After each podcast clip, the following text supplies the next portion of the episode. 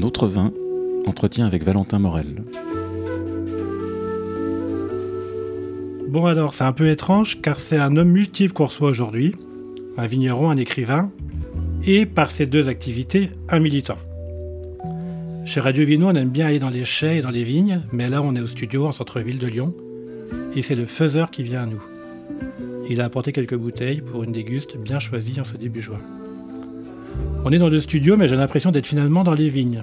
Pour être tout à fait honnête, nous sommes le 2 juin, il est 18h et j'ai refermé le livre après une lecture d'un trait à 11h30 ce matin.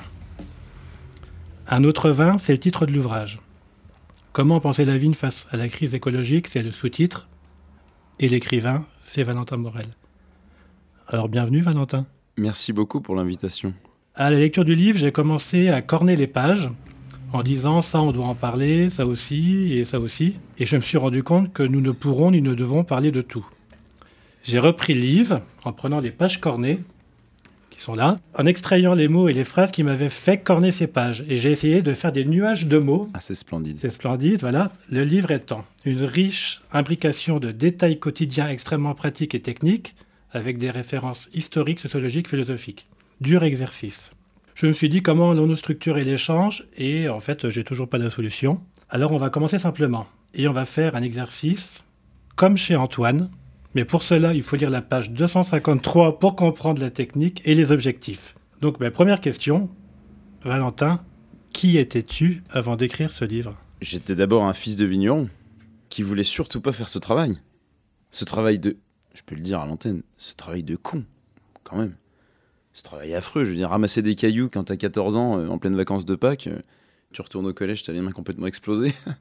non, non, surtout ne jamais faire ce travail de con. Donc, comme j'ai eu, euh, j'étais un bon élève, j'ai eu le syndrome du bon élève, c'est-à-dire que quand t'as des bonnes notes, bah, tu, tu, continues, tu continues, tu continues, puis après t'as des bonnes notes, tu te retrouves à la fac, puis tu continues. En fait, t'as jamais tellement réfléchi pourquoi.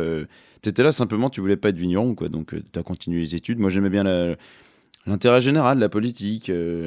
j'ai fait du droit, c'était très bien d'ailleurs. Et puis je me suis retrouvé, bah, à un moment, euh, il fallait quand même avoir un métier, quoi, avoir un revenu. J'avais pas les métiers de la justice m'intéressaient pas tellement, avocat, juge, etc. C'était toujours la politique qui m'intéressait. Donc c'est comme ça que j'ai passé les concours de la, fonction publique et puis je suis devenu fonctionnaire ici même à Lyon d'ailleurs.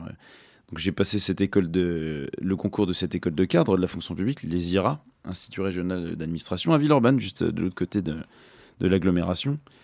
Et puis j'ai eu un très bon, j'étais très bien classé euh, à la sortie, j'ai eu un beau poste à la préfecture, euh, bref, euh, tout était magnifique. Puis il y a un malheur qui m'est tombé dessus à ce moment-là, c'est le bouquin de Matthew Crawford, le, fameux philosophe américain. J'en parle très allusivement dans, le livre, mais en fait c'est vraiment un livre qui m'a marqué. Et donc lui, il est docteur en philosophie, Matthew Crawford, et puis à Washington, super bon poste et tout ça. Et il a passé toute sa jeunesse avec sa mère à vivre dans des, euh, dans des communautés, en fait. Euh. donc il, savait tout faire de ses dix doigts, bricoler, monter aux arbres, etc. Et puis, quand il se retrouvait dans ce, dans ce poste à Washington, il travaillait pour un laboratoire d'idées. Et puis il a cette phrase dans le livre, il dit « Je me suis demandé ce que j'avais fait pour mériter de me retrouver au milieu de ces éclopés du taylorisme en col blanc. » Des punchlines comme ça, il en a beaucoup. Son livre, c'est exactement comme, comme tu as fait avec le mien, c'est que toutes les lignes étaient soulignées et toutes les pages étaient cornées. Et je me retrouvais vraiment dans beaucoup de passages qu'il citait. Et c'est là, qu'à ce, moment-là, qu'a commencé chez moi une réflexion sur le, sur le sens et la valeur du travail. Son livre, il s'appelle Éloge du carburateur, essai sur le sens et la valeur du travail. Et c'est comme ça que j'ai réfléchi à la philosophie du travail, en fait. Hein. Et puis tout simplement, je me suis rendu compte que ce métier de con que j'avais jamais voulu faire, en fait, il était bien plus riche que, que je l'imaginais. Pas que je l'imaginais, que je l'avais euh, pensé quand j'étais enfant. Mais il avait fallu que je fasse un petit détour pour m'en rendre compte. Et c'est comme ça que j'ai tout arrêté la, préfecture et que je suis reparti faire un, BTS viticulture-onologie en Alsace, à Roufac, et, et que j'ai repris le domaine familial en 2014. Pourquoi t'as pas fait euh, le lycée le plus proche de chez toi? C'était quoi Pour des raisons sentimentales, à l'époque. Euh, j'étais avec une, copine qui était à Fribourg en Allemagne. Mais je regrette pas d'être allé en Alsace parce que c'était une, très belle aventure. Et ils étaient déjà très très branchés euh, bio, biodynamie, euh, technique culturelle simplifiée sur le sol et compagnie. J'ai gardé une immense admiration pour ma prof, dont je parle dans le livre d'ailleurs, Yannick Mignot, qui est le domaine clé de sol en Alsace à Ribeauvillé. Donc c'était elle notre prof de, de biologie et de géologie. C'était passionnant. J'en parle, j'en parle dans le livre de ça puisqu'elle nous a sensibilisés à, à quelques penseurs, des agronomes, et je m'amuse à, parler de ça, entre autres. Donc tu démarres une formation, tu as passé des concours, Et euh, tu te retrouves euh, dans une promo et ça se passe comment? Parce que tu as des gens qui viennent pour faire de, du travail manuel. Est-ce que tout le monde euh, réfléchit? Il y, a- Ou il y est-ce avait un peu que- tout le monde là-dedans. D'abord, je peux pas m'empêcher de faire un clin d'œil à, à deux camarades qui sont restés camarades, qui étaient eux aussi des reconvertis, qui étaient Vincent Marie, euh, nos contrôles en Auvergne, on était dans la, même classe, et Stéphane Siran, qui est maintenant à- en Lorraine. Bon, eux, c'était vraiment les compères, avec eux, on avait énormément de complicité, puisqu'on avait le même... euh, un peu le même parcours. euh, bon, on bossait pas tous dans, les mêmes, euh, dans, les mêmes, dans les mêmes choses, mais on était des reconvertis, puis on partageait la même euh, philosophie quand même du, mé- du métier de vigneron. Et, effectivement, euh, à côté d'eux, on côtoyait des, jeunes fils de vignerons euh, alsaciens, qui, qui partageaient évidemment pas du tout la même philosophie, qui se posaient évidemment beaucoup moins de questions. Mais c'était, euh, tu vois, c'est marrant, tu viens de commencer l'entretien en parlant d'Antoine, euh, ce camarade qui est, donc paysan, qui fait du lait à compter, donc au Fier, là, dans le Jura, au-dessus de Poligny. Et je parle de lui parce que justement, chez lui, lui c'est quelqu'un qui lutte contre l'enfermement sociologique des, des gens, et notamment dans le milieu agricole. Et justement, euh, si on veut lutter contre l'enfermement euh, sociologique, il faut justement parler à tout le monde, quoi. Donc c'était très bien qu'il y avait cette mixité dans la classe. Bon, je pense pas qu'on ait convaincu grand monde avec notre, nos idées. C'est vrai que je me rappelle encore celle. D'ailleurs, c'est grâce à Vincent que j'ai euh, connu le vin naturel, en fait, parce que moi j'ai une sensibilité politique écologiste. de gauche écologiste, je voulais faire du vin bio, c'était pour moi c'était une évidence quoi. Mais par contre, le vin naturel, j'en avais jamais tellement entendu parler quoi. Donc un coup, c'est Vincent qui me dit ça, il me dit mais tu veux faire quoi comme vin? Plus tard quand tu seras installé Je dis bah du vin bio. Il me dit mais du vin bio ça veut rien dire. Je dis comment ça ça veut rien dire? Bah, Je dis c'est vachement important le, la bio. euh. Il me dit oui non mais ça d'accord mais le vin, t'aimes boire quoi comme vin? J'en savais rien du tout. En fait, je m'étais jamais posé cette question-là. J'étais plus jeune qu'eux. hein. Lui, il avait quand même plus de 10 ans de- d'écart avec moi. Et eux, c'était des gros buveurs, enfin des gros amateurs de vin, quoi, de vin naturel. Alors, donc, euh, c'est pendant ces midis, chaque midi, on faisait une dégustation avec eux, quoi, avec Stéphane et, et Vincent. Puis alors, ils ont commencé à ramener des bouteilles dont je n'avais jamais entendu parler. Euh, Gérard Schuller, euh, Gérald Doustric, les machins étaient, étaient tout troubles. J'avais jamais vu ça, quoi. Au début, je, je pensais que c'était des blagues, quoi. Je me dis, c'est pas possible, c'est pas du vin, quoi. Puis en fait, très rapidement, je me suis dit, mais en fait, c'est eux qui ont raison. J'ai- compris la philosophie du, du vin naturel à ce moment-là. Donc tu étais plus revenu pour une, euh, un objectif ou une pensée euh, agricole Ouais, moi, ce qui m'intéressait, c'était l'agriculture vinification. paysanne. C'était l'agriculture paysanne, c'était le fait de, de maîtriser euh, un, un métier artisanal et en l'occurrence agricole pleinement, de A à Z. De, ça va de la plantation du pied de vigne à, à la dégustation du vin en bouteille, à la vente du vin. euh. Alors évidemment, j'avais pas idée de faire des vins euh, complètement technologiques, mais euh, tu vois, précisément, la vinification, c'était des trucs. euh, moi, mon père, il était associé à l'époque avec quelqu'un, et mon père, il s'occupait vraiment plutôt de la vigne. Et donc le vin, j'avais jamais tellement suivi ça avec lui. Quand j'allais travailler avec mon père, c'était tout le temps, moi, toujours à la vigne. J'avais jamais vu les, les vinifications. Ce qui me parlait dans le métier, c'était la vigne. Bah, Par contre, pour moi, c'était évident qu'il fallait pas mettre de désherbants chimiques. Euh, Ça, pour moi, c'était des trucs évidents. Quoi. Mais la vinification, euh, les sulfites et tout, euh, j'avais jamais tellement entendu parler. Quoi. Donc, euh, moi, c'était vraiment la, la conception. En fait, aujourd'hui, je suis à la Confédération paysanne. C'est vraiment l'idée d'avoir un métier où tu es autonome, indépendant, où bien sûr tu veilles à la qualité de tes produits, tu veilles aussi à la transmission de ton exploitation agricole. Enfin, tu te poses ces questions-là. Donc, ça, j'avais ce logiciel-là en tête. Mais le logiciel concret de la vinification, je l'avais pas quoi. Et en fait, j'ai très rapidement compris qu'en fait, le vin naturel s'intégrait pleinement dans cette philosophie-là. C'est pour ça que j'ai pas eu besoin de beaucoup de temps pour me convaincre de ça. Quoi. En plus, à côté, il y avait Jean-Pierre Frick, je veux dire, euh, qui était juste à côté de Rofac. Quoi. Donc, euh, je trouve que parfois, il y a un manque de politisation du monde du vin naturel. Moi, c'est pour ça que j'essaie d'en remettre quoi, de la politique.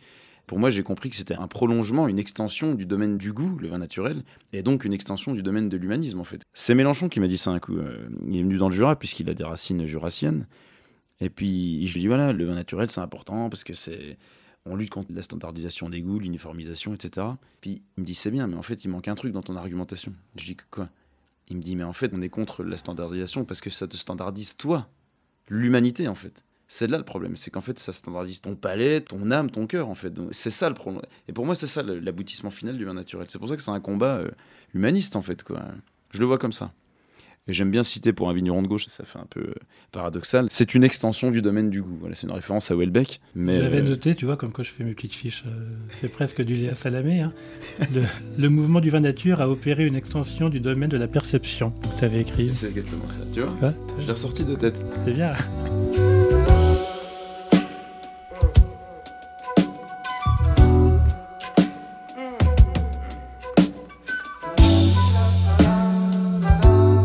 Bon, alors euh, le petit Valentin, il débarque en 2014 dans le Jura.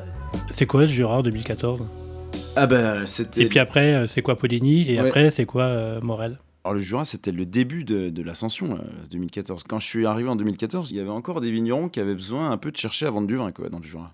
Alors aujourd'hui, hein, c'est plus du tout le cas. hein. C'est carrément la gloire. euh, on a des vignerons complètement starisés. euh. Franchement, d'un point de vue commercial, c'est une aubaine parce qu'il y a le nez dans le verre, donc l'association des vignerons bio, qui a été créée en 2011. Et 2014, voilà, c'était trois ans après l'existence du nez dans le verre. C'était quand même qu'à ses débuts. Ça avait déjà du succès, le nez dans le verre. Mais là, maintenant, ça a atteint des sommets euh, complètement exponentiels. Quoi. Et là, pour le coup, moi, je pense que c'est quand même une réussite quoi, de la région. On le doit évidemment, c'est pas du tout une réussite personnelle, hein, ça je le répète sans arrêt. On le doit vraiment à des gens, euh, à des pionniers quoi, du, Jura qu'il faut tout le temps citer quand même. Pierre Auvernois, c'est quand même le plus grand. Quoi. Et puis après, des gens qui ont suivi cette philosophie-là.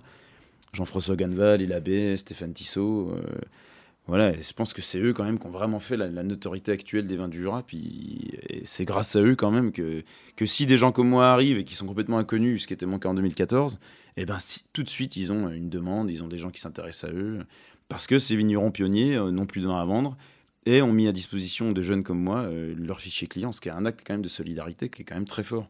Et c'est pour ça que le nez dans le verre, je, je cesse jamais de le dire, mais c'est vraiment une situation de solidarité entre vignerons qui est exemplaire. Donc ça, c'est le Jura. Ben Morel, euh, mon père, il, est- il avait été associé avec quelqu'un, puis mon retour a précipité la, la dissociation, et donc, euh, donc j'ai commencé le domaine avec mon père. Mon frère était vigneron pour un autre domaine, chez Relais, euh, à Arbois, il est. Donc on a tout redémarré en 2014. Est-ce qu'il fallait que quelqu'un reprenne ou... C'est quand même toujours une angoisse. En fait, c'est une angoisse pour les paysans, et pour moi encore plus, parce que peut-être que je suis un peu plus angoissé que les autres, mais dans les années 70, il y a un million et demi d'agriculteurs. Aujourd'hui, il y en a 300 000. C'est un chiffre que je ne sors jamais de ma tête. C'est, pour ça d'ailleurs que je milite euh, avec, euh, avec la Confédération paysanne. hein. Pour moi, il faut réinstaller un million de paysans. Et c'est vrai que m'imaginer, moi, avec cette culture politique, parce que je connaissais tous ces chiffres-là, tous les thèmes de la Confédération paysanne, je les maîtrisais à peu près. Et en fait, m'imaginer ne, ne pas faire partie de ces gens qui contribuent à l'agriculture, ça me posait un problème euh, éthique à moi. Donc c'est pour ça que j'ai repris ce. Enfin, pour moi, il fallait reprendre absolument le, le domaine. Quoi. Mon frère, à ce moment-là, se posait lui aussi des questions. Enfin bref, du coup, c'est moi qui ai, qui ai repris, mais au moins, il a été repris. Voilà. Donc finalement, la, la fuite des cols blancs euh, coïncidait bien avec une, euh, un accueil des, des cols bleus, quoi. Tout à fait. Ou des cols verts, je sais pas comment on dit. Ouais, ouais c'est vrai, les cols verts, c'est pas mal. Ça fait un peu canard, mais pourquoi pas. Bah, écoute, Mais- les canards, ils sont fiers, ils ont raison. Oui, c'est vrai. Bah oui, c'est tout l'enjeu d'un des chapitres du livre, les terroirs hospitaliers, en fait. C'est- de ça dont il est question. C'est-à-dire que le chiffre, là, je l'ai donné, sur le, de 1,5 million, on passe à 300 000 paysans. À l'époque de Michelet, c'était 20 millions de paysans, hein, il y a 150 ans. Donc, euh. Et ma question, c'est, effectivement, euh, puisqu'il faut réinstaller des gens, nécessairement, ça passe par installer des gens qui ne sont pas du milieu, qui ne sont pas d'ici. Enfin, ça paraît presque logique hein, de le dire. Donc, comment on fait Ça, c'est une première question. Comment on fait et puis, euh, est-ce que les institutions politiques ou euh, administratives euh, pourront seules faire le, travail hein? C'est-à-dire les chambres d'agriculture, le ministère. bon, moi, j'ai pas tellement de, sympathie pour eux, mais à la limite, là même, j'ai un peu d'indulgence parce que je sais très bien que c'est impossible pour eux de faire ce travail par eux-mêmes. C'est-à-dire que c'est pas en claquant des doigts qu'un ministre il va installer euh, 300 000 paysans tous les 5 ans. Quoi. Donc, bon. Donc, je raconte l'histoire. On est à Lyon, donc je peux le dire. C'était deux anciens Lyonnais qui sont arrivés dans le Jura. Donc, euh, Marie qui est en stage chez moi, et puis Thomas qui était en stage chez les Bottes Rouges, Jean-Baptiste Ménigaud. Eux, ils sont arrivés en 2019, et puis bon, voilà, reconversion professionnelle aussi. Elle était aussi juriste d'ailleurs, à Lyon. Et puis petit à petit, ils de s'installer dans le Jura. Alors, qu'est-ce qu'on fait? Qu'est-ce que font les acteurs du terroir en fait? Quand des jeunes comme ça d'ailleurs viennent C'est une vieille question. hein. Euh, Je cite Zola, j'ai vu qu'il fait partie de tes mots-clés là, Zola. C'est vrai que la terre de Zola, c'est peut-être le truc le plus noir que j'ai lu sur l'agriculture. quoi. Euh, Bon, il est excessivement euh, pessimiste, quoi, Zola. Il, il fait preuve d'une excessive noirceur, quoi. Mais il est délibéré dans le dégoût, enfin bref. Mais en même temps, ce qu'il dit, je pense quand même que ça repose forcément sur certaines choses qu'il a vues, qu'il a vécues, qu'il a lues. À un moment, un personnage dans Zola dit euh, L'important quand t'as de la terre, le vrai est de la garder. Il ne faut jamais, euh, ça j'ai déjà entendu ça mille fois, mon père c'est pareil, il faut jamais, jamais céder de la terre. Si à la limite il y a un terrain qui, qui t'arrange pas, que t'as parce qu'il est trop loin ou quoi, tu t'arranges, mais il faut pas le vendre. Il faut l'échanger contre un autre champ. Mais tu ne vends jamais de la terre. Ça c'est vraiment un, un leitmotiv des paysans. Quoi. À partir du moment où il y a eu une diminution du nombre de paysans, une concentration du nombre d'agriculteurs et donc une augmentation de la taille des fermes, ça veut forcément dire qu'à un moment, pour moi, il faut de nouveau vendre, revendre des terres qu'on a acquises. Pour moi, c'est évident en fait quoi, de le voir comme ça. Et euh, j'ai eu cette, euh, cette discussion-là avec mon père. Un coup, on parlait d'un vigneron qui, à mon sens, avait trop de surface. pour faire du bon travail. Je dis, mais de toute façon, lui, il a trop de vignes, donc il peut pas. Alors attention, il y a aussi des vignerons qui ont beaucoup de vignes qui font du très bon travail. hein. Mais là, on parlait d'un collègue, en l'occurrence, qui avait beaucoup de vignes, puis qui, moi, je trouvais qu'il il avait pas une viticulture assez précise, que je dis, bah, de toute façon, il a trop de surface. Et mon père m'a dit, bah oui, mais c'est comme ça, c'est l'histoire de la famille. Je dis, bah oui, bah, rien ne m'empêche de, de vendre deux hectares, quoi. Pour mon père, c'était inconcevable, ça. Parce que quand t'es paysan, tu vends pas de la terre. Tu vends pas une vigne, tu la gardes. Et donc voilà, le terroir hospitalier, euh, pour moi, ces gens qui arrivent, là, ces néo-ruraux qui arrivent, il faut non seulement leur vendre de la terre, les aider. Alors attention, il faut les aider parce qu'il faut effectivement pas vendre de la terre. La terre, c'est un bien précieux, dans le sens où c'est un, bien qui fait vivre, enfin qui, nourrit les gens. Alors pas pour faire du vin, c'est un produit qui est, superflu, mais la terre, c'est quelque chose qui va nourrir les gens. Donc c'est quand même un bien précieux qu'il faut pas gâcher. Donc effectivement, il faut euh, faut pas dilapider tout euh, à n'importe quelle condition. Mais il faut accompagner, il faut veiller à les accompagner, à les aider, mais il faut leur lâcher des terres. T'es pas obligé de leur vendre tout de suite. Mais en l'occurrence, pour Thomas et Marie, mais je l'avais fait aussi pour Yves de Novice euh, à Poligny, je lui avais aussi lâché une location de 70 arcs de Poulsard, et sur laquelle il fait maintenant sa principale cuvée de Poulsard. Je suis pas le seul à faire ça, on est plein. hein. Stéphane Tissot l'a fait aussi. euh, dans toutes les autres régions, il y en a plein qui le font. Et ça, pour moi, c'est des actes politiques concrets d'aide à l'installation et de terroir hospitalier. En fait, pourquoi je me suis posé ces questions sur le terroir hospitalier? Parce que, comme tu l'as compris, j'étais quand même un peu de gauche, je le suis toujours. Et quand on parle de terroir dans ma culture politique, t'es tout de suite un peu. Tu sais, le terroir, c'est les racines, l'enracinement, l'identité. T'es tout de suite un peu suspecté d'être un peu facho, quoi. C'est le fameux est-ce que les terroirs et les terroiristes euh, se retrouvent un peu comme les est-ce que les extrêmes se retrouvent quoi? C'est ça. Euh, Il y a cette phrase de Pétain, et que je cite La terre ne ment pas, quoi. La vérité, elle serait dans l'enracinement à la terre. Et donc, c'est vrai que moi, je suis mal à l'aise parce que les gens de ma culture politique, ils refusent un peu de s'intéresser à ces questions de terroir. En disant, bon, écoute, ça, c'est les conservateurs, nous, on s'en occupe pas. Nous, on est progressistes, on est woke. On est les élites, euh, tu vois, euh, euh, on est capable d'être à New York le lendemain, de parler anglais. Et moi, euh, je me sens quand même enraciné dans le Jura, quoi. Donc, comme me l'a dit un, copain qui est américain, qui vit en Franche-Comté, il m'a dit, mais toi, vu d'où tu viens, tu ne peux pas être déraciné. Et ça fait pas de toi un, réactionnaire, mais et c'est pour ça que je me suis intéressé à ces questions-là. Et pour moi, l'enracinement, c'est pas une notion qui doit être laissée à Barès, Maurras, à l'extrême droite française, mais euh, c'est pour ça que je remonte à la Révolution française, où en fait chaque commune à cette époque-là plantait un arbre de la liberté. Le symbole, c'était que l'enracinement de cet arbre traduisait en fait l'enracinement des idéaux de la Révolution dans le peuple de France. Donc pour moi, l'enracinement, il peut être revendiqué comme étant progressiste, de gauche, et, et ouvert, enfin, un terroir ouvert. Le terroir hospitalier, c'est ça.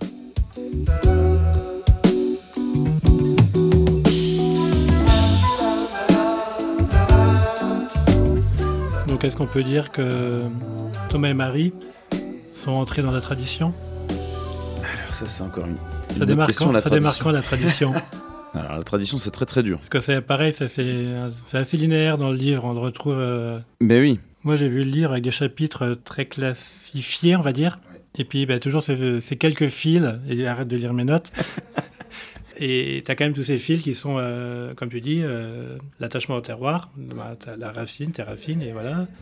De façon sibylline, on les, on les comprend dans les mots, dans les tournures et dans les références. Il y il y a beaucoup de références littéraires aussi. oui. Le doute, énormément. On le voit, on en reparlera après sur des choses hyper pratiques. Euh, On est capable de faire trois pages sur euh, comment un tracteur tourne au bout d'un rang de vigne. Et il y a aussi cette, la tradition qui est euh, voilà, dans les mots qui reviennent assez régulièrement. Mais la tradition, c'est un truc qui m'obsède en fait, parce que on est en conflit, nous autres dans le vin naturel, dans toutes les régions de France, hein, on est tous en conflit avec euh, ces fameuses dégustations d'agréments. Là, je donne un exemple hein, concret, mais avec ces dégustations d'agréments où en fait, euh, on a l'impression nous de faire un vin en fait qui colle plus au terroir, c'est-à-dire euh, pas de désherbant chimique, euh, pas d'intrants à la vinification. euh, pas de filtration, etc. Puis, puis à la fin, bah, en fait, notre vin, il est recalé parce qu'il n'est pas typique, en fait. Il correspond pas à, la typicité de l'appellation. Donc, on est en plein dans ces questionnements sur la tradition. Qu'est-ce que le vin de la région? Bah, On a toujours fait du vin comme ça. La tradition dans le Jura, c'est le fameux vin oxydatif, le vin jaune. En fait, pour moi, il faut distinguer la tradition et le folklore. C'est-à-dire le folklore, c'est effectivement quelque chose qui est complètement figé, alors que la tradition, elle est complètement vivante et changeante, elle évolue. C'est vrai que la tradition, c'est un vrai problème, parce que t'as pas une bouteille de vin où c'est pas marqué tradition. Alors bon, il y en a quelques-unes évidemment, mais c'est très souvent marqué terroir ou tradition. C'est des mots qui créent tout un symbole. Il y a tout un fantasme quoi, de la tradition, du vigneron qui serait là euh, avec sa pioche, euh, les petits murets en pierre, alors qu'en fait on a tous un tracteur. Donc en fait, la viticulture, la façon de cultiver la vigne n'a fait que évoluer. Elle a été complètement bouleversée par trois fléaux qui sont arrivés, donc le mildiou, l'odium et le phylloxéra dans les années 1800, entre 1840 et 1880. Et en fait, à partir de là, on peut même plus parler de tradition, parce que de toute façon, tout a été bouleversé. Je à partir du moment où on met des porte-greffes il n'y a plus de tradition, puisqu'on a un, porte-greffe avec des racines américaines qui viennent d'ailleurs. Euh, à partir du moment où on met du cuivre et du soufre, je veux dire, pour nous, ça paraît évident aujourd'hui de mettre du cuivre et du soufre sur la vigne pour la protéger des maladies. Mais il y a plein de gens pour qui c'était pas du tout évident. Il y a un autre truc qui m'a fait sourire, parce que je l'avais jamais vu comme ça. Et c'est un livre qui est passionnant que j'ai lu dans le cadre de ma bibliographie. C'est un, ethnologue qui était dans le Beaujolais, qui s'appelait André Lagrange, et son livre s'appelle Moi je suis vigneron. C'est un des plus beaux livres que j'ai vus euh, dans le cadre de mes travaux préparatifs. En fait, j'avais jamais vu ça comme ça, mais quand les vignerons de Bourgogne et du Beaujolais ont vu arriver les premiers chevaux dans les vignes, ils étaient complètement consternés. Ils ont dit Mais des chevaux dans les vignes? Et pourquoi pas des Prussiens pendant qu'on y est? Il y en a un qui dit ça dans le bouquin d'André Lagrange. Parce qu'en fait, à l'époque, avant le phylloxéra, la vigne, on l'a plantée en foule, c'est-à-dire qu'il n'y avait pas des rangs de vigne. C'était quand un pied de vigne mourait, on prenait celui d'à côté, on faisait du provignage, c'est-à-dire que soit on le couchait, ou soit on faisait du marcotage, soit on, mettait la branche dans le sol, et puis elle repoussait, puis ça faisait un autre pied de vigne. Comme il n'y avait pas besoin de porte-greffe, on pouvait bouturer comme ça dans le sol, il n'y avait aucun problème. Alors, le problème de faire ça, c'est que c'était donc tout planté en foule, c'est-à-dire en fait en bazar, c'est qu'il n'y avait pas de vigne, c'était n'importe quoi. La seule façon d'aller dans ta vigne, c'était avec une pioche, puis de faire de la pioche. Et c'est seulement après qu'on a commencé à faire des rangs de vigne pour travailler le sol euh, et des vignes palissées, etc. Et finalement, le travail au cheval, c'est quelque chose qui est très récent. J'en avais même pas conscience en fait. Pour moi, c'était un truc justement complètement ancestral. Mais en fait, ça ne l'est pas du tout. Donc en fait, aujourd'hui, il y a tout à fait des gens qui vont dire qu'ils font du travail au cheval parce que c'est vraiment un truc traditionnel, alors que le travail au cheval lui-même, c'est quelque chose qui est récent. Moi, je suis pas contre le travail au cheval, mais c'est simplement pour te dire qu'en fait, la tradition, elle est complètement, je cite cette phrase du philosophe euh, Maria Tegui, un philosophe marxiste euh, d'Amérique du Sud, la tradition, elle est vivante et changeante. Faut pas essayer de figer le truc, sinon c'est du folklore. Et je pense que c'est ça qui nous oppose un peu à l'INAO, avec ces questions d'hybride, donc on en parlera sans doute, mais aussi avec ces questions de vin naturel, parce qu'en fait, tous les vins, il y a 70-80 ans, je pense qu'ils étaient beaucoup plus libres, expressifs que les vins standardisés qu'on trouve aujourd'hui. Après, ça a basculé, il y a eu les levures qui ont apporté, sans que ce soit un jugement de ma part, mais une certaine, une certaine technologisation du vin, quoi. Et c'est ça qui est devenu la tradition, du coup. Le sauvignon qui devait sentir le pipi de le vin jaune, ça doit sentir vraiment excessivement la Noël curry, quoi. Et puis maintenant, si tu fais un vin jaune qui est un peu trop fin, quoi, eh ben il reçoit pas l'appellation. Comme si on avait toujours fait des vins jaunes hyper prononcés sur la noix. Alors qu'en fait, ce qui a amené ça, c'est le fait de levurer des vins avec des levures de voile qui ont optimisé en fait le succès de ta prise de voile, quoi, quand tu fais du vin sous voile. Donc en fait, c'est complètement, euh, complètement arbitraire. C'est ce que Hobsbawm, le philosophe américain, dit. Ce sont des traditions inventées. On a inventé que le vin jaune, c'était tout le temps une infusion de noix, quoi, tu vois. Alors qu'en fait, non, t'as des vins jaunes hyper subtils, légers. euh, et on a inventé que le travail au cheval, c'était le travail ancestral. Alors qu'en fait, peut-être que non, quoi. Oui, puis ça a dû être véhiculé par euh, les peintres, les travaux, les tableaux, euh, le labeur, euh, comme tu dis, ça rejoint tous ces, Ouais, grands récits. euh, Ouais, c'est la mythologie du, du métier de vigneron. Et c'est justement aussi pour ça que je voulais écrire un livre, c'était pour sortir de tout ce fantasme et de... de Ouais, alors ça, c'était une question que j'avais. Je me disais, euh, là, on est en 2023, on a, on a des ministres de l'économie qui ont le temps d'écrire euh, des romans Oui. pornographiques. Euh, comment un vigneron a le temps, ou prend le temps, et après, on ira dans le détail du livre, mais pourquoi écrire un livre Depuis que j'avais lu le livre de Crawford, Éloge du carburateur, j'avais toujours eu quand même au fond de moi le- l'envie de faire l'éloge du carburateur appliqué à la vigne. Donc il y avait toujours cette idée-là en moi. Et puis ce qui a quand même déclenché le, vraiment mon passage à l'acte, à l'écriture, c'est vraiment le, printemps 2021, qui était un printemps cauchemardesque, où on a gelé euh, donc, euh, fortement euh, au mois d'avril. Et c'était le troisième gel en cinq ans. Et dans les deux mois qui ont suivi, cinq vignerons se suicident, dont quand même Pascal Claret qui était à Arbois, à côté de chez nous, qui était quand même quelqu'un que je connaissais bien, que j'admirais, que j'appréciais. Ça, ça m'a traumatisé. Euh, Je, je dis pas qu'ils sont suicidés à cause du gel, hein, tous. euh. J'ai regardé un petit peu dans le rétroviseur à ce moment-là de ma reprise de l'exploitation. 2014, premier millésime. Première arrivée de Drosophile Suzuki, on n'avait jamais entendu parler de ça avant. 2015, première canicule, forte canicule. 2016, plus forte attaque du milieu depuis, euh, depuis bien 40 ans. 2017, premier gel depuis 40 ans. 2018, de nouveau plus forte canicule, plus forte que 2015 même. 2019, deuxième gel. 2020, encore plus forte canicule, plus sécheresse. 2021, gel. Enfin bref. Donc en fait, j'ai regardé dans le rétro et je me suis dit, attends, en fait, chaque année était l'occasion d'un nouveau superlatif. La plus forte depuis, le plus depuis, etc. Puis je me dis, attends, si en fait chaque année tu utilises un nouveau superlatif, l'emploi d'un superlatif n'a plus de sens parce qu'un superlatif ça sert justement à comparer. Donc euh, si chaque année elle est pire que l'autre, il n'y a plus de point de comparaison et il y a une perte de sens du superlatif et donc aussi du métier. Il y a vraiment une perturbation du sens total et des valeurs du métier à ce moment-là dont j'ai pris conscience euh, à cause de ces événements tragiques quand même. euh. C'est comme ça que je me suis botté les fesses, je me suis dit bah maintenant je passe à l'écriture.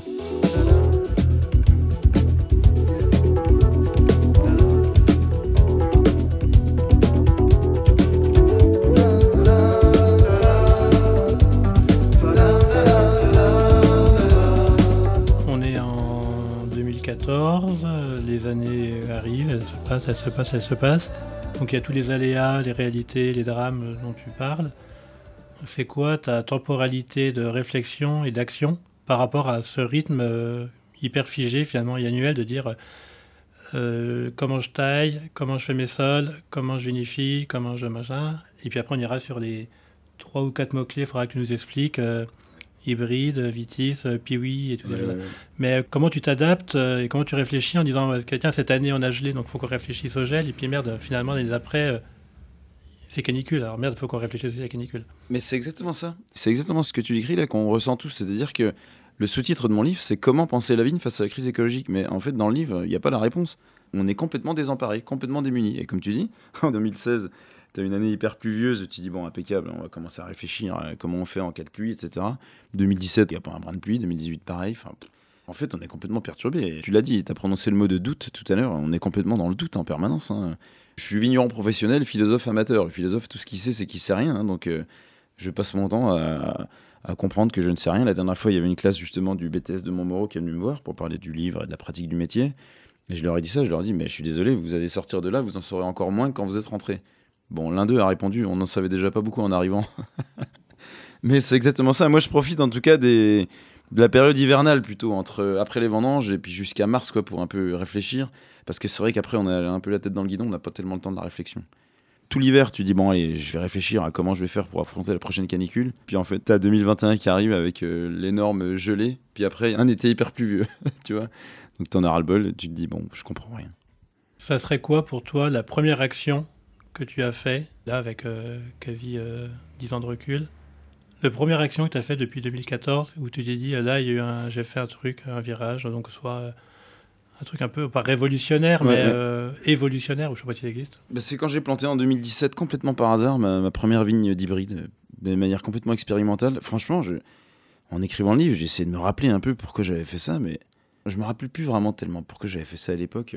La seule raison vraiment qu'il y avait, c'est que j'ai pu acquérir une petite parcelle de 10 arts, de 15 arts, qui était vraiment en bas de coteau, dans un endroit donc assez gélif. Quoi. Puis euh, c'est là que je me suis dit, bah, c'est un peu dommage parce que si ça se trouve, ça va geler chaque année, je vais jamais faire de vin là-bas dedans. Quoi. Donc, euh, puis en même temps, j'ai acquis cette parcelle, je, je vais quand même faire de la vigne. Quoi. Donc, euh, et c'est là que je me suis dit, bah, je vais, puisque j'avais entendu parler de ces cépages résistants là en Allemagne, quand j'étais passé en Allemagne à l'occasion d'une vendange en 2013, je me suis dit, tiens, bah, c'est l'occasion de tester. Quoi. Mais franchement, c'était pas tellement réfléchi comme action que j'ai mis les cépages que j'ai trouvés comme ça sans réfléchir. euh, j'ai failli les planter euh, tous en, en mélange, en complantation. Puis au dernier moment, je me suis dit, non, mais en fait, je vais quand même faire deux rangs d'un, deux rangs de l'autre, etc., pour quand même les identifier, quoi. euh, savoir ce qu'ils donnent. en- Ça s'est vraiment fait un peu à la va-vite. Bah, tu vois, aujourd'hui, j'en ai écrit un livre de cette parcelle, donc c'est quand même un acte, oui, quand même, peut-être pas révolutionnaire, mais c'est vraiment quelque chose qui a changé ma relation au métier. C'est quoi un hybride, un cépage hybride et euh, il y a un cépage résistant, ça veut dire que tous les autres cépages le sont pas? Ouais, ben, pour comprendre ce que c'est qu'un hybride, on est obligé de faire un petit saut en arrière euh, il y a 150 ans, mais c'est facile à comprendre. hein, euh, je l'ai un peu dit tout à l'heure, tout se passait bien euh, dans la vigne euh, jusqu'à ce que trois fléaux majeurs arrivent. Donc le premier, c'était l'odium. Ils sont tous arrivés d'Amérique, ces fléaux. L'odium, c'est un champignon qui arrive d'abord à Londres en 1845, puis il prolifère dans toute l'Europe. Ensuite, il y a le phylloxéra qui arrive. Lui, c'est pas un champignon, c'est un puceron. Puis après, il y a le mildiou qui arrive dans les années euh, 1870. Ces trois fléaux-là qui sont arrivés, ils ont complètement bouleversé la façon de pratiquer le métier. Qu'est-ce qu'on a fait contre l'odium? L'odium, c'est un champignon qui s'attaque à la vigne. Je veux dire, si l'odium s'installe, il n'y a pas de vendange. hein. Les raisins se noircissent et puis c'est impossible à vinifier. hein. Heureusement, certains ont constaté que le soufre avait une efficacité contre l'odium. Donc depuis ce temps-là, on est tous obligés de traiter les vignes au soufre contre l'odium. La vigne, elle a 11 000 ans, mais depuis 150 ans, on est tous obligés de traiter les vignes On parlait de tradition tout à l'heure, bah maintenant la tradition, c'est qu'il faut le faire, c'est comme ça. La tradition a changé à ce moment-là. Il faut traiter les vignes au soufre. Je précise qu'il faut traiter les vignes vinifères, c'est-à-dire une certaine espèce de vigne qui sert à faire du vin. En fait, il y a plein d'espèces de vignes, et l'espèce de vigne qu'on avait en Europe pour faire le vin, l'espèce qualitative, elle s'appelle Vitis vinifera. Et c'est elle qui est sensible à ces trois fléaux. Donc ensuite, le phylloxéra arrive, lui s'attaque aux racines. C'est le plus connu parce qu'il a complètement décimé le vignoble européen et même mondial. Donc lui s'attaque aux racines, il les mange, la vigne meurt. Alors à ce moment-là, il y avait deux camps. Euh, Il y avait ceux qui pensaient qu'il fallait le traiter au sulfure de carbone, donc en injectant des produits dans le sol. On les appelait les sulfuristes, et puis il y en avait d'autres qui s'appelaient les américanistes, et eux ils disaient non mais on va pas s'amuser à, à mettre du sulfure de carbone dans tous les sols. Puisque ce puceron-là est arrivé d'Amérique, il y a forcément là-bas des espèces de vignes autochtones, indigènes, qui sont résistantes aux pucerons. Bah, on va les ramener En Europe, on va s'en servir comme porte-greffe, et puis on greffera sur ce porte-greffe. Un porte-greffe, en fait, c'est simplement un système racinaire. Et sur ce porte-greffe, on greffera notre cépage vinifera qualitatif. Comme ça, on peut continuer à faire la vigne qualitative, et puis on est résistant au phylloxéra grâce au porte-greffe. Donc ils ont ramené des montagnes de bois d'Amérique. En ramenant des montagnes de bois d'Amérique, ils ont ramené le mildiou, encore un autre champignon, qui lui aussi peut tout à fait décimer une, une récolte. Il tue pas la vigne, mais il attaque complètement les raisins, puis il peut détruire la récolte. Et heureusement, à ce moment-là, d'autres ont trouvé que la bouillie bordelaise, donc le sulfate de cuivre en fait, était actif contre le mildiou. Depuis ce temps-là, c'est ça qui est vraiment important à comprendre, depuis ce temps-là, toutes les vignes vinifera dans le monde entier, elles sont toutes obligées d'être traitées au soufre contre l'odium, au cuivre contre le mildiou, et toutes obligées d'être greffées euh, contre le phylloxéra. Sauf des cas euh, très particuliers de sol sableux dans lesquels il n'y aura pas de phylloxéra, mais enfin bref, ça c'est vraiment euh, minime. En tout cas, le métier a complètement changé. À ce moment-là, il y a eu un débat en fait chez les empélographes, chez les spécialistes de la vigne. Certains se sont dit en fait, regardons la culture de la vigne en face, on peut pas continuer à mettre du soufre et du cuivre euh, éternellement quoi sur la vigne, c'est pas viable quoi. On va, pas s'amuser à faire ça toute la vie, surtout qu'à l'époque les vignerons n'étaient pas des vignerons professionnels, c'était des polyculteurs. Donc ils étaient quand même moins riches, les produits ça coûte cher et puis surtout en pleine période de moisson et de foin, on va pas s'amuser à aller traiter la vigne parce qu'il faut faire les foins, les moissons puis il faut s'occuper des bêtes. Certains se sont dit bon, il faut qu'on trouve une solution pour créer une nouvelle espèce de vigne qui soit résistante au milieu à l'odium pour qu'on ait plus besoin de la traiter quoi. Et c'est là que les hybrideurs sont intervenus. Et les hybrideurs, en fait, c'était des spécialistes de la botanique. Et les hybrideurs, ils ont fait un truc tout simple. Enfin, je le décris simplement, mais en fait, c'est quand même assez complexe. Ils prennent une fleur de vigne, de vinifera, au moment de la floraison. Tiens, c'est pile en ce moment d'ailleurs, au mois de juin, là. Le petit problème de la vigne, c'est qu'elle est hermaphrodite, donc elle a les organes mâles et femelles, et elle est aussi autoféconde, elle se féconde elle-même. D'abord, l'hybrideur, il va empêcher que la vigne se féconde, donc il va enlever le capuchon floral à la pince à épiler. Il enlève les quatre étamines de la fleur, c'est l'organe mâle, donc il l'émascule. Et là, on a une vigne qui est infertile, et donc il va aller chercher un pollen d'une autre espèce pour la féconder. C'est ça un hybride. Et donc il va chercher un pollen d'une vigne américaine qui est résistante aux maladies. Et puis en faisant ça, il se dit, ben, je vais inoculer dans ma nouvelle plante, dans mon nouvel hybride, des gènes de résistance de la vigne américaine, et puis je vais garder les gènes qualitatifs de ma vigne européenne. C'était ça le pari des hybrideurs. Au moment où ils font ça, là c'est au mois de juin, comme j'ai expliqué, on castre, on met un petit coup de pinceau pour polliniser. Et au vendange, on a une nouvelle grappe de raisin, qui est une grappe en fait hybride. Et il faut prendre le pépin de cette grappe et il faut le semer. Et là, on a une nouvelle plante. Et le problème de ça, quand tu plantes un pépin d'une nouvelle grappe hybride, tu as à peu près une chance sur 10 000 que le nouveau pépin, que la nouvelle plante, elle soit euh, d'abord résistante aux maladies, qu'elle fasse des raisins, parce que dans la très grande majorité des cas, elle fera même pas de raisins. Donc en fait, il faut qu'elle fasse des raisins, que ces raisins soient bons, qu'ils soient vinifiables, et qu'en plus la plante soit résistante aux maladies. Donc là, la probabilité, c'est 1 sur 10 000. Donc les hybrideurs, à l'époque, ils ont commencé à planter des milliers, des milliers, des milliers de pépins. Donc je parle des plus illustres, comme Couderc ou Albert Sabel, qui étaient les deux d'ailleurs à Aubenas, en Ardèche. Et eux, ils plantaient, Sabel, ils plantaient 50 000 pépins par an. Enfin, moi, j'ai une admiration incroyable pour ces gens-là. Il y en a encore aujourd'hui des hybrideurs, comme je cite dans le livre Blattner et Borioli, qui sont des, des hybrideurs suisses à Neuchâtel, j'ai une immense euh, admiration pour eux parce que pour planter 40 000 pépins tout en sachant qu'en fait à la fin tu n'en auras peut-être que 4 quoi, de cépages intéressants, c'est bon, bah, je suis admiratif. Donc un hybride c'est ça, c'est vraiment un croisement entre deux espèces différentes. On appelle ça aussi les vignes interespèces. On appelle ça aussi donc les cépages résistants parce qu'ils ont des gènes de résistance en eux. Et c'est complètement différent des OGM. Hein, c'est vraiment pas de manipulation de laboratoire. C'est une manipulation que la nature aurait pu produire par elle-même, mais que l'homme force un petit peu. Ça c'est clair, il y a forcément une part d'intervention humaine mais c'est un croisement sexuel qui est naturel. Voilà, ces hybrides. Euh, Et donc l'idée, c'est d'aller rechercher des. L'idée, c'est d'aller rechercher des gènes de résistance. Anciens non, non, là, leur idée, eux, c'est de créer une plante nouvelle. Hein, euh. on est justement un peu en décalage par rapport à, aux gens qui se questionnent sur les vieux cépages, etc. Là, c'est quand même très différent parce que c'est vraiment des nouveaux cépages. Donc les hybrides, c'est pas des vieux cépages Non, ah non, non c'est vraiment des tout nouveaux cépages. Ça a 150 ans euh, à peine, quand le pinot noir, il a plus de 2000 ans. Donc, non, non, c'est vraiment des cépages tout nouveaux. Mais justement, moi, moi et d'autres, hein, je pense à Lilian Baucher, Didier Grappe nous, on est justement favorable à, la régénération de la vigne. En fait, tout à l'heure, j'ai parlé du bouquin de Crawford qui m'avait beaucoup bouleversé qui m'avait fait passer à l'écriture. Mais il y en a un autre qui m'a beaucoup euh, choqué, qui s'occupe plus de la vigne. C'est un livre de Guy Kassler. Guy Kassler, c'est un peu le spécialiste des OGM à la Confédération paysanne. Donc, il est très hostile aux OGM. Hein. Et il est aussi très impliqué dans le mouvement biodynamiste. Et puis il a écrit un livre qui s'appelle Régénérer les plantes par les graines, le cas de la vigne. Il l'a écrit avec Pierre Masson et Vincent Masson. Et quand j'ai lu ce livre, ça m'a, complètement bouleversé parce que c'était vraiment une, description très très critique du développement de la vigne. Et en fait, le problème de la vigne, c'est que euh, c'est une plante euh, très hétérozygote, on dit. Donc qu'est-ce que ça veut dire? Ça veut dire que l'information qui est contenue dans son pépin, elle est très différente de l'information contenue dans son bois. Concrètement, si tu as envie de planter chez toi une vigne de chardonnay, si moi je te donne un pépin de raisin de chardonnay et que tu le sèmes chez toi, eh ben ça fait pas du chardonnay. Le semis de pépin du chardonnay, ça fait pas du chardonnay. Il y a trop de diversité génétique, enfin de perte d'information génétique entre le bois et le pépin, et donc on a perdu l'information. Donc on peut pas, pour planter du chardonnay, on peut pas planter le pépin. Donc pour planter de la vigne, on peut pas planter le pépin. Donc pour planter de la vigne, on est obligé de reproduire le bois. C'est pour ça qu'on parle de greffage ou de bouturage, euh, voilà. Et le problème de ça, quand tu reproduis les plantes par le bois, c'est qu'en fait, tu reproduis effectivement toute l'information génétique. Donc, tu es sûr que quand tu plantes du pinot noir, tu es sûr que c'est du pinot noir.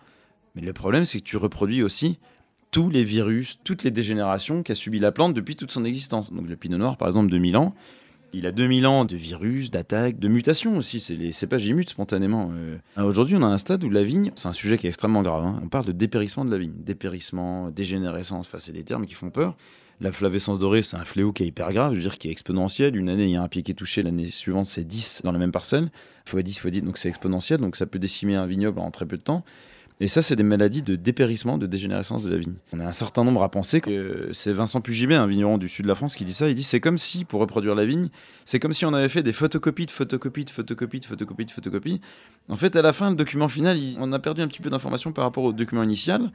Et donc, il y a un moment, il faut régénérer. Donc les biodynamistes, ils se sont intéressés à ça, Guy Kassler et Pierre Masson, là, et eux, ils se sont dit, pour régénérer, on va semer des bourgeons. Bon, alors ça n'a jamais tellement marché, hein. mais en tout cas, ils ont compris qu'il fallait régénérer les plantes par les bourgeons. Mais les hybrideurs, eux, ils ont compris depuis bien longtemps qu'en fait, pour régénérer, il fallait semer les pépins, parce qu'en fait, c'était en ressemant le pépin que tu euh, régénérais complètement la plante. Mais alors, le problème de faire ça, c'est que tu n'as plus du tout ton cépage initial. C'est-à-dire que si tu fais un hybride, bah, tu n'as plus de pinot noir. Hein. Ça, c'est mort. Je dis pas que c'est la solution, les hybrides. Euh, moi, je dis que c'est une des solutions, quoi. Mais il y a un film que j'avais adoré, avec une punchline qui m'avait frappé. C'était le film euh, Vitis Prohibita de Stéphane Ballet sur les cépages interdits. Et il y a un vigneron américain dans le Vermont, il dit Pourquoi vous vous obstinez à vouloir faire pousser une plante qui a envie de mourir? Ah, Je te jure, quand tu regardes le film qui dit cette phrase, toi, t'es vigneron, c'est un peu bouleversant que tu dis Mais merde, quand même, euh, c'est ma plante, J'en ai quand même 8 hectares de vigne qui a envie de mourir chez moi. Donc, à un moment, il faut remettre de la diversité génétique dans la vigne, quoi, parce que elle manque de diversité. C'est ça que pensent les hybrideurs, c'est ça que pensent des gens comme euh, comme Didier Grapp, comme Lilian Bauchet. Et force est de constater que quand on remet de la diversité, et c'est aussi parce qu'on a mis de la diversité génétique d'une plante qui est résistante, les espèces américaines, eh ben cette vigne se comporte beaucoup mieux. Il n'y a pas de flavescence dorée, il n'y a pas de milieu d'odium. Euh, c'est une vigne quand même qui est beaucoup plus euh, résiliente, on va dire tu récupères et tu prends des hybrides qui existent déjà ou tu crées tes hybrides? Comment ça se passe? Est-ce qu'il y a des gens qui créent des hybrides en ce moment ou est-ce qu'on est sur des hybrides qui ont déjà des décennies? Bah, Vraiment, l'âge d'or des hybrides, donc euh, j'ai pas dit, mais la statistique est quand même vraiment importante. En 1958, en France, 40% du vignoble est constitué d'hybrides. C'est énorme. C'est ça m'a incité aussi à, en parler beaucoup dans le livre parce que je trouve que c'est une histoire qui est injustement méconnue.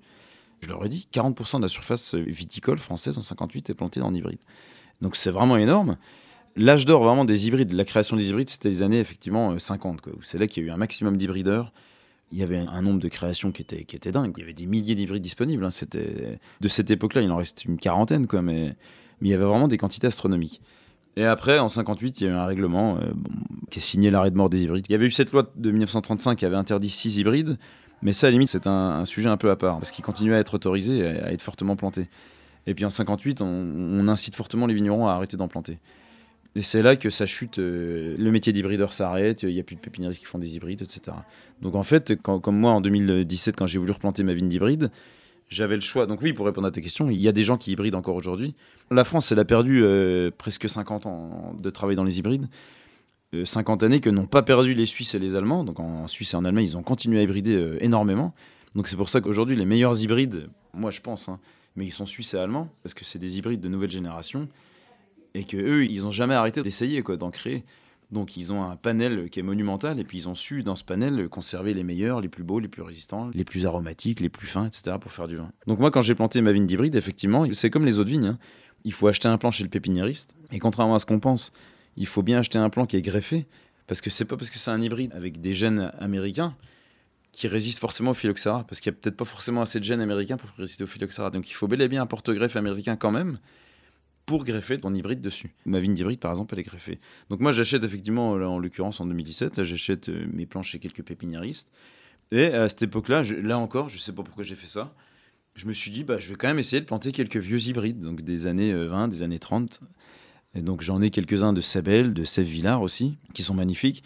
Et puis je me suis dit, bah, quand même, puisque le principe de l'humanité, c'est quand même d'améliorer dans la connaissance et dans la qualité, je voulais quand même essayer les quelques nouvelles obtentions d'hybrides. C'est comme ça que j'ai mis des... le Sauvigny qui est un hybride allemand de 1983 à Fribourg en Brisgau, obtenu à Fribourg. Et puis le, fameux Sauvignac, un cépage de Blattner qui est complètement inconnu en France et qui est magnifique, un des plus beaux hybrides que j'ai. Le raisin, il est un petit peu rose, euh, avec des petites grappes très belles. Il n'est pas très productif, contrairement à ce qu'on peut penser, celui-là.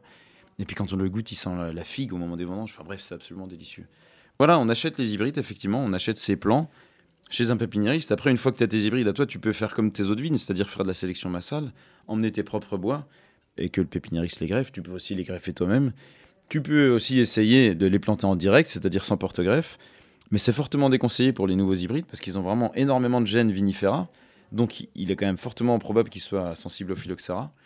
Par contre, les vieux hybrides, c'est vrai qu'ils avaient sans doute euh, beaucoup plus de gènes américains il y en a beaucoup plus que tu peux planter en direct. C'est pour ça qu'on appelait ça les hybrides producteurs directs, plantés en direct sans porte-greffe. Je parle pas trop de ça parce qu'il y a un malentendu. En fait, même à l'époque, les hybrides étaient presque tous greffés. Ça, c'est Couderc qui le dit, qui est un hybrideur. Il a dit, mais il faut arrêter de parler d'hybrides producteurs directs parce qu'ils sont presque tous greffés. Donc,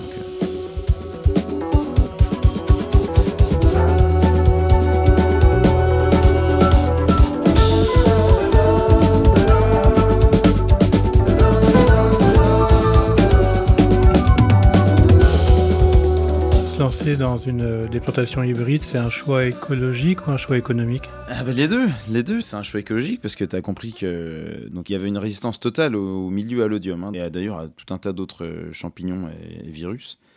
Donc, sur mes hybrides, là, sur mes parcelles hybrides, il n'y a aucun traitement. Hein. Pas de cuivre, pas de soufre. Ça veut dire moins de passage en tracteur aussi. Donc, le bilan carbone est meilleur. Donc, c'est vraiment une option écologique qui est meilleure. Ça, c'est clair. Le bilan carbone est nettement meilleur. Et puis un choix économique, bah bien sûr, puisque le coût de production est plus faible, c'est des cépages qui sont plus productifs. Ils ont un rendement plus élevé. Donc, en fait, ce qui est intéressant, c'est qu'on peut se permettre aussi une viticulture un peu plus, un peu plus calme. C'est-à-dire que c'est pas l'acharnement thérapeutique dont je parle dans les autres vignes, où en fait, il y a toujours un truc, le mildiou, machin, qui va nous amputer la récolte. Il faut pas qu'il y ait d'herbe, parce que s'il y a de l'herbe, ça va faire de l'humidité, il y aura du mildiou. Il faut effeuiller, parce que sinon, il y aura de l'odium. Donc, en fait, il y a vraiment un coût du travail qui est très élevé pour les vignes vinifera et qui est beaucoup plus faible pour les vignes hybrides. Non seulement parce qu'ils sont plus productifs, mais en plus parce qu'ils nécessitent beaucoup moins de travail. J'ai parlé de bilan carbone, mais là en l'occurrence j'appelle ça aussi le bilan anxiogène de la vigne. le bilan anxiogène de la vigne hybride est exceptionnel. Euh, parfois même, il m'arrive même d'oublier que j'ai des parcelles d'hybride parce qu'on on n'y va pas pendant trois semaines en pleine saison. Parce qu'on sait que là-bas, on peut la laisser tranquille, il n'y aura pas de problème. Il n'y aura pas une attaque de mildiou euh, de derrière les fagots qu'on n'aura pas vu venir, etc. etc. Donc euh, c'est aussi des vignes qui permettent de faire des vins plus accessibles Donc ça veut quand même dire que dans un, changement climatique, un réchauffement, changement, réchauffement climatique qui s'accélère et tout ça, on cherche toujours à pallier et toujours à produire. On se dit pas, ben, on arrête la vigne et c'est-à-dire, entre guillemets, on fait tout, même si ça reste euh, propre, entre guillemets, même si ça reste réfléchi, même si ça reste euh, avec du recul, pas de logement et tout ça, mais on ne réfléchit pas forcément à changer ses pratiques culturelles. En tout cas, si tu replantes des hybrides, euh, est-ce que tu les intègres à de la vitiforesterie? Est-ce que tout ça? Et pour, Est-ce que des, des, grands domaines vont se lancer en faisant des mers de, en deux mots vignes hybrides. et donc, euh, qui vont finalement euh, resurfer sur ça pour euh, réenchérir et qui seront peut-être des hybrides hydratés. Bah, tout à fait. Un des fléaux qui guette les, hybrides, c'est effectivement l'industrialisation. Mais en même temps, l'agriculture et la viticulture n'a pas attendu les hybrides pour s'industrialiser. Donc, bon, j'ai déjà réfléchi à ça, mais à la limite, mieux vaut que ce soit un industriel avec des hybrides qu'avec des vignes qui nécessitent des traitements. Ce sera toujours plus écologique. Moi, c'est ce que je me dis. par contre, c'est sûr que ça fera, bah, ça fera toujours des mauvais vins. Hein. De toute façon, une vigne industrielle, elle fait des mauvais vins. Oui, mais ça veut dire euh, que ça ne remet pas en cause la surproduction de vin. ça remet pas... Là, on entend parler de régions viticoles qui sont. Euh, en fait, moi, je suis, je suis partisan. Donc, euh, bon, pour d'abord. Là, on sort un peu du cadre du Jura, hein, mais. Oui, oui, non, non, mais il faut, il faut, il faut, parce que c'est un sujet politique important. En fait, moi, je suis partisan de cultiver les hybrides comme je cultive toutes mes autres vignes, c'est-à-dire de manière écologique et paysanne. Moi, je veux pas faire des 120 hecto-hectares parce que la vigne les fait, quoi. Moi, je veux faire des vins de terroir pour faire des vins de terroir, il faut pas que la vigne euh, pisse, hein, comme on le dit, euh, pas très élégamment, mais comme on le dit souvent. Pour moi, mes parcelles d'hybride, il faut qu'elles aient un rendement maîtrisé. Donc au début, je fanfaronnais, je l'écris dans le livre d'ailleurs, je, fanfaronnais parce que je faisais des rendements complètement indécents. Et j'étais très content de les faire parce que c'était concomitant avec une période où justement, dans les autres vignes, je faisais des rendements catastrophiques. Donc ça m'arrangeait bien de les faire. Mais là, plus le temps passe, et puis là, je replante pas mal d'hybrides. Didier Grappe aussi, on a les mêmes réflexions. Lui, c'est pareil, on va commencer à tailler plus court, euh, à en bien un peu plus pour, voilà, pour affaiblir un petit peu la vigne, qu'elle produise moins. Je pense pas qu'il faille inonder le marché d'hybrides. En fait, je pense que ce serait un travers dans lequel il faut pas tomber, puis ce serait un nouveau piège, en fait, de ces hybrides. Mais par contre, d'un point de vue écologique, ce qui est intéressant, bon, je l'ai dit, le bilan carbone est meilleur, mais aussi je pense qu'ils permettent beaucoup plus que nos autres vignes une pratique du type, toi tu as dit agroforesterie, mais on peut aussi dire permaculture, euh, ils s'adaptent beaucoup mieux à ça. Le premier problème de l'agroforesterie, c'est que quand tu dois aller traiter tes vignes, tu as des arbres au milieu qui te gênent pour passer en tracteur. C'est un exemple concret, mais n'empêche que bien réel. Dans les hybrides, t'as pas du tout ce problème, puisqu'effectivement, tu vas pas traiter. Tu as beaucoup moins de passages en tracteur possible, même si tu peux quand même travailler le sol, etc. Mais bien sûr, pour moi, c'est des cultures qui s'adaptent beaucoup mieux à des systèmes plus résilients, euh, comme la permaculture ou l'agroforesterie.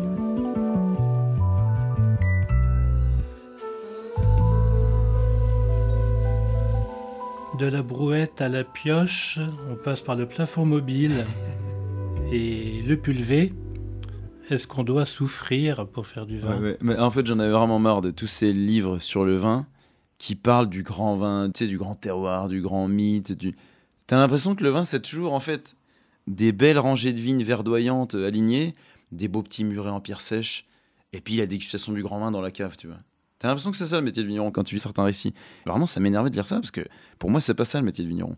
Et moi, je voulais vraiment rendre hommage aux gens d'en bas, en fait, aux vignerons d'en bas, aux travailleurs de la terre, aux travailleurs de la cave, et vraiment passer un moment pour expliquer ces gestes concrets du métier. En fait, je citais tout à l'heure euh, Crawford, le philosophe euh, garagiste américain. Et il y a un autre euh, sociologue que j'aime beaucoup américain qui s'appelle Richard Sennett, qui a écrit un livre qui s'appelle Ce que c'est la main. C'est une sorte d'éloge du travail artisanal avec Crawford et lui, ce qui m'intéresse, c'est la philosophie de l'expérience, de l'expérimentation. C'est des gens qui vont accorder une grande importance à la situation vécue. Et pour eux, la vérité se trouve dans l'expérience qu'on vit, pas dans le domaine des idées. Euh, ils sont du domaine des idées, ils ne vont pas mépriser les intellectuels. Mais euh, moi, je voulais vraiment m'intégrer dans cette tradition philosophique-là, qui est de raconter l'expérience concrète vécue. Sennett, il a cette phrase que j'aime beaucoup, il dit Cette pratique-là consiste à dégager le sens philosophique de l'expérience concrète. Et j'adore ça. En fait, c'est vrai quand tu pioches, tu dis, bon, bah, c'est complètement abrutissant. Euh, où est le sens philosophique là-dedans Tu me diras bien, tu vois. Et ben en fait, je pense que justement, il faut essayer de le chercher. Ben, quand tu pioches, tu mets pas de désherbant chimique. C'est quand même une charge politique lourde de sens de piocher finalement. Quand tu pioches, tu te le dis pas tous les jours. Et ben moi, c'est ce que j'ai essayé de faire. Bon, je me suis dit, la pioche, je vais raconter ça pendant un paragraphe, puis ça ira bien. Ça s'est fini à 8 pages. Le plafond mobile, je pensais faire maximum une page, ça s'est fini à 9 pages, etc. etc. Et en fait, euh, je m'inscris vraiment dans le sillage de ces philosophes-là.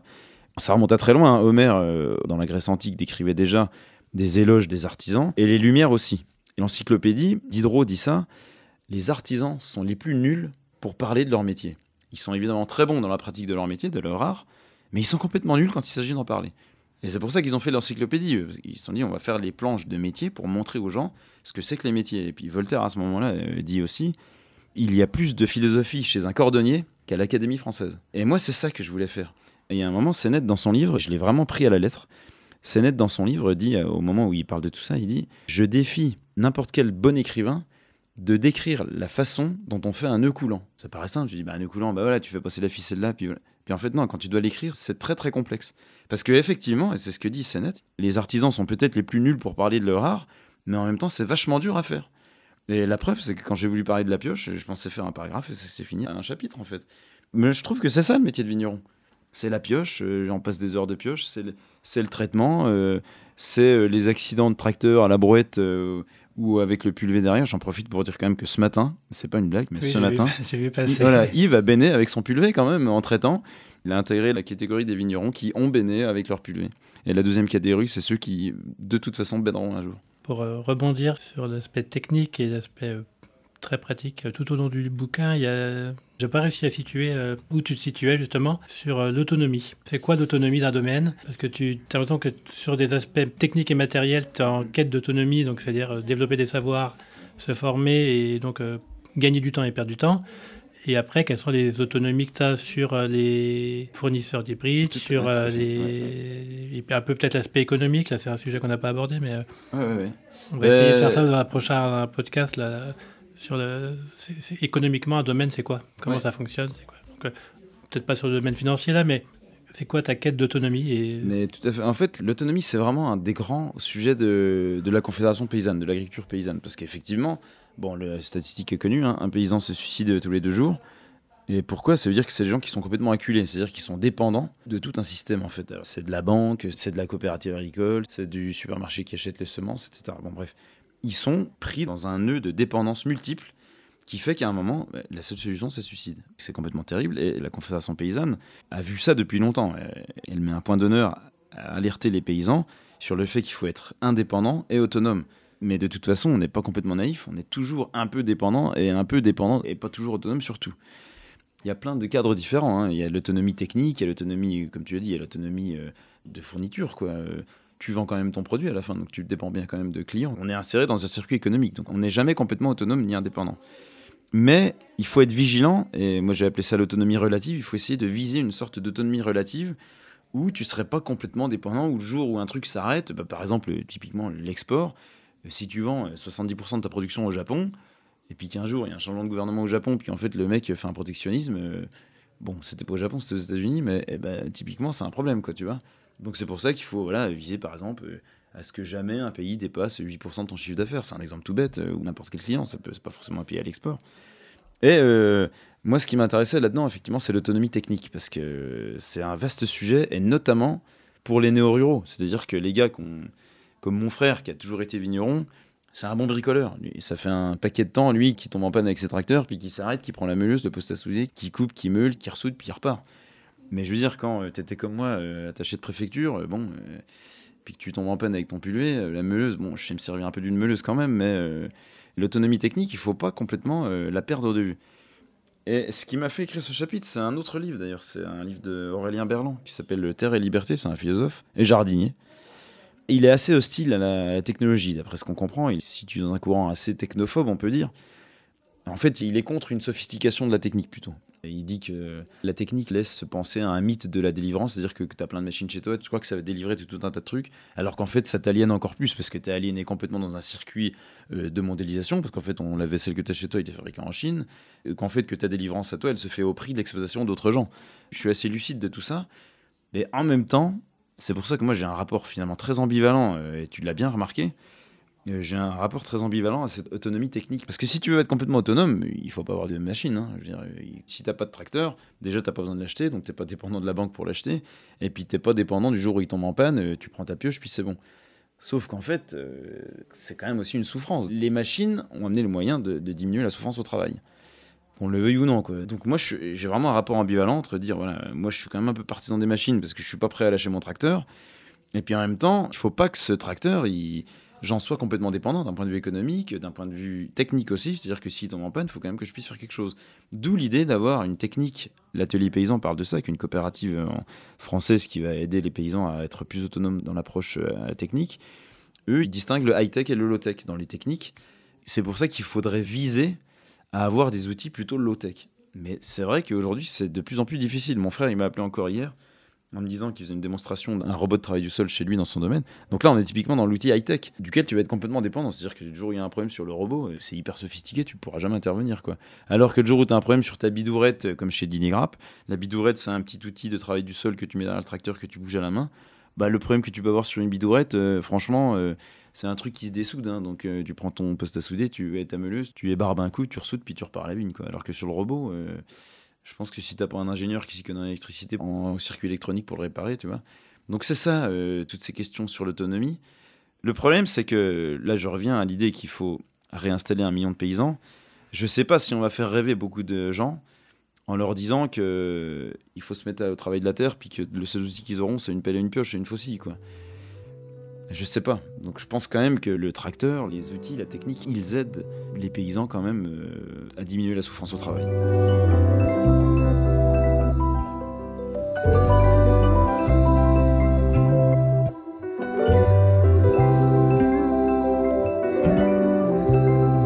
Est-ce que finalement la difficulté de l'autonomie, c'est pas lié à la monoculture et à l'absence de collectif? Parce que même si chacun garde son identité de vigneron, euh, si on arrive à créer des structures un peu plus collectives. Tout à fait. Alors, Bah, là, euh, typiquement, là, un truc qui est fantastique, et qui corrobore ce que tu dis, c'est les CUMA. Les CUMA, c'est les coopératives d'utilisation du matériel agricole. Et ça, c'est un outil qui est fantastique, qui existe. hein. Et il y en a qui fonctionnent euh, très très bien. Et là, effectivement, c'est des paysans qui mettent en commun leur matériel agricole. Coopérative d'utilisation du matériel agricole. Et là, effectivement, c'est fantastique parce que tu as des gens euh, dans la CUMA. Forcément, tu as des gens euh, très expérimentés, des vieux vignerons, puis tu as des gens qui sont en train de s'installer, qui vont bénéficier de ce parc matériel de la CUMA et aussi de, ce savoir-faire, de l'expérience des autres vignerons. Et après, oui, de la monoculture, je sais pas, parce que le problème, c'est que si tu es en polyculture, tu as besoin aussi parfois de, plus de matériel, parce que si tu as des bêtes, par exemple, et que tu dois faire des foins, il te faut encore une faucheuse pour faire les foins, il te faut un endaineur pour faire les bottes de foin, etc. Donc je sais pas si c'est si mieux d'être en polyculture d'un point de vue de la technique. C'est mieux d'un point de vue de la sécurité des calamités agricoles, c'est-à-dire que si tu as par exemple un gel sur la vigne au mois d'avril, bon bah tu te récupéreras sur euh, le foin et puis ta production de lait. C'est l'idée de pas mettre tous les œufs dans le même panier, c'est une vieille euh, maxime agricole. Mais pour la technique, je sais pas si c'est mieux. Peut-être l'objet d'un d'un Un second livre. ben, on va peut-être euh, on va peut-être arrêter parce qu'on va les goûter quand même. Bah il faut. Donc là, tu as amené. euh, J'ai amené trois cuvées différentes d'hybrides. Deux hybrides de 2022, un blanc, un rouge, donc un blanc de 2022 qui est l'assemblage de tous mes blancs d'hybride 2022, et puis le rouge d'hybride 2022, qui est, il y a une petite tricherie parce qu'en fait, dans le rouge, je vinifie en rouge le rouge, et à la fin, je dilue avec 50% d'hybride blanc. Parce qu'en fait, l'hybride rouge, il est tellement rouge et tellement puissant, corsé, qu'on remet un peu de blanc dedans pour le diluer. Et puis, j'ai amené l'assemblage blanc-rouge de 2021, qui là, du coup, est un rosé. Donc, c'est vrai que tout ce que j'ai dit tout à l'heure sur les hybrides, tu me diras, bon, écoute, t'es bien sympa, mais à la fin, euh, on a bien compris que c'était plus écologique, euh, le bilan oxygène était meilleur et tout ça. Mais est-ce que le vin est bon quand même? Donc, euh, ça, c'est aux gens de juger. Moi, mon point de vue, c'est que je trouve qu'ils ont été injustement euh, déconsidérés, injustement méconnus, injustement vilipendés. Et je pense qu'il faut les regoûter. Parce que déjà, aujourd'hui, je peux quand même presque affirmer qu'à mon avis, plus de 98% des gens n'ont jamais goûté d'hybride. Quand même presque sûr de ma statistique, même si elle est complètement au doigt mouillé. Donc en fait, euh, personne ne sait ce que c'est, personne ne sait le goût que ça a. Euh, en plus, le peu qui savent le goût que ça a et qui ont laissé s'installer cette, ce dénigrement des hybrides, en fait, ils ont une vieille image des hybrides, c'est-à-dire qui était fait à l'époque par des polyculteurs, qui n'étaient pas des spécialistes de la vinification, donc qui vinifiaient sans doute dans des mauvaises conditions, et puis aussi qui plantaient pas des hybrides dans les bonnes terres viticoles, c'est-à-dire que les polyculteurs qui avaient des hybrides, c'était des petits polyculteurs qui plantaient la vigne euh, sur le terrain qu'ils avaient, pas sur les beaux terroirs viticoles. Pour faire un bon vin de terroir, il faut quand même avoir des beaux terroirs. Quoi. Et en l'occurrence, c'est quand même souvent un coteau exposé, en pente, euh, qui soit drainé, etc. Je pense que justement, des, beaucoup de vins d'hybrides à l'époque étaient sans doute pas terribles, parce qu'ils étaient pas plantés sur des beaux terroirs et qu'ils étaient mal vinifiés. Mais aujourd'hui, vinifiés sur des beaux terroirs, bon, je parle de mes terroirs à moi que je connais, mais je il y a aussi ceux de Didier ou de Lilian Baucher dans le Beaujolais qui sont des très beaux coins. Et ben, ça fait des très bons vins. Mais il faut les regoûter. Donc ça veut dire qu'après avoir euh, voulu persuader les gens au goût du vin nature, on doit les persuader au goût du vin. Mais c'est ça qui est beau, c'est que le vin naturel, comme j'ai dit tout à l'heure, il a constitué une première étape de lutte. Bon, là, je reviens au vieux film de Nocitaire, Jean-Pierre Frick et compagnie, hein, toute la vieille école. Mais le vin naturel, ça a été vraiment une première étape dans l'extension du domaine du goût. Et ben l'hybride, c'est une seconde étape. L'hybride nature, bien sûr, hein, parce que l'hybride levuré, je veux dire, pour moi, ça n'aurait pas tellement d'intérêt, quoi. Oui, bien sûr, c'est une seconde étape dans l'extension des arômes. Et évidemment, comme tu peux te l'imaginer, évidemment, dans toute la clientèle gastronomique, euh, bistronomique, tous ces gens qui, qui sont en fait des fanatiques du produit, là, qui passent leur temps à essayer de chercher des trucs que personne n'a jamais goûté, et ben eux, ils en raffolent en fait, parce qu'ils disent, mais attends, t'es en train de me dire qu'il y a un truc, des cépages dont j'ai jamais entendu parler, que toi t'as fait, sur des terroirs qui sont intéressants, et je serai le premier à en avoir sur table. Donc les mecs sont maboules, ils sont fin fous, quoi. ils font des accords mais vins, ils piègent les gens, ils piègent notamment les gens qui sont hostiles aux hybrides en leur disant, bah, tiens, je vais te faire goûter un vin, tu me diras après ce que c'est, et ils révèlent seulement après que le client a dit que le vin était bon, qu'en fait c'était un hybride, etc., etc. Moi je me suis amusé à piéger plein de fois les gens. Donc euh, non, non, c'est une extension du domaine du goût qui est monumentale. Bon, ben merci. Euh, je crois qu'on on pourrait continuer encore trois heures. Pendant des heures. Il y a des mots-clés là que j'avais. euh, on aurait pu parler du fait social de Dion, on aurait parlé de, de- déterminismes sociaux, d'hybridophilie. On a on- des confrères, on en a parlé un peu, mais on n'a pas tout abordé. De polyculture et de polyagriculture, je voulais faire un parallèle aussi. hein, essayer de diversifier nos modes de pensée, diversifier nos modes de culture. Est-ce qu'il y a un lien à faire dans tout ça? Je parle beaucoup de musique effectivement dans le livre. donc, euh, ben, c'est ouais, la, la solution, c'est comment militer, comment informer, comment emporter les gens avec soi. Donc, ben, en lisant, En lisant, en buvant en buvant. ouais. et en écoutant une musique, on va les mettre à vinyle. Ah oui. Alors, c'est quoi? On va mettre Zappa, bien, je- Voilà, j'imagine. oui, alors, euh, euh, Zappa, c'est c'est un immense musicien, hein, comme tout le monde sait, mort en 91, il me semble. Musicien américain. Un jour, j'avais fait une cuvée de chardonnay. Sur 2020, il y avait eu énormément de problèmes de fin de fermentation avec des sucres résiduels et les fermentations qui se terminent pas. Enfin bref. Et je me suis dit, je vais tenter un truc, puisque au vendange 2021, j'ai repris ce vin de 2020 qui n'était pas fini et j'ai fait infuser dedans mes raisins d'hybride. Excuse-moi, pas mes raisins, mais mes raisins qui sortaient du pressoir, c'est-à-dire mes raisins pressés, c'est-à-dire juste mes pellicules d'hybride. Et euh, j'ai un seul rouge et six blancs dans mes hybrides. Et je me suis dit, c'est impossible. Franchement, j'étais quasiment sûr de mon coup. C'est impossible que mes peaux comme ça euh, teintent le vin. Le chardonnay, c'est quand même un vin blanc, quoi. Donc je me suis dit, je vais mettre un peu ça dedans. Comme mes, mes hybrides sont très vivants, tu l'as bien compris, ils sont très chargés en levure, en azote, etc. Ben, je me suis dit, ça, ça va faire repartir la fermentation. De ce point de vue-là, j'ai gagné. Le vin est reparti en fermentation, la fermentation s'est terminée. Sauf que le problème, c'est que quand j'ai vu la couleur du vin au bout de trois jours, c'était devenu tout rouge. Donc c'était quand même assez problématique pour, mon, pour un chardonnay qui est quand même Que tu as vu par hasard d'ailleurs. Tu as vu cette. J'ai vu ça par- oui, complètement. hasard. Ben, euh, J'étais un peu, euh, un peu consterné en pleine vendange. Je me suis dit, mais zut, c'est pas possible. Qu'est-ce que je vais faire avec ce vin? Les semaines sont passées, les mois sont passés, l'hiver est passé dessus et le vin était vraiment. Il a perdu un peu son, son rouge, il est devenu un peu plus rosé.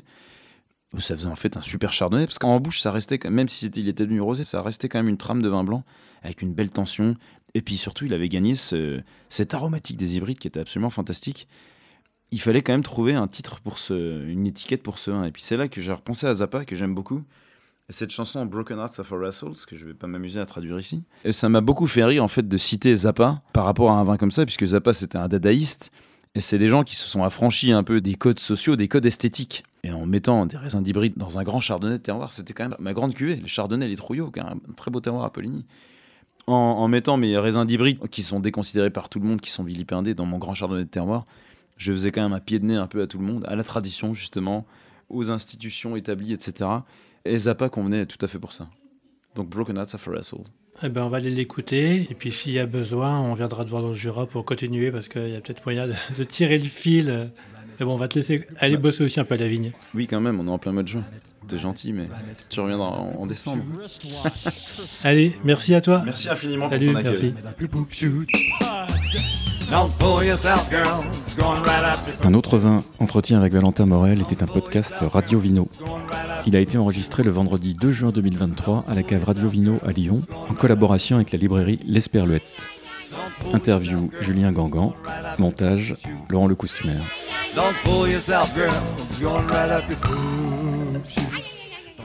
Yourself, girl.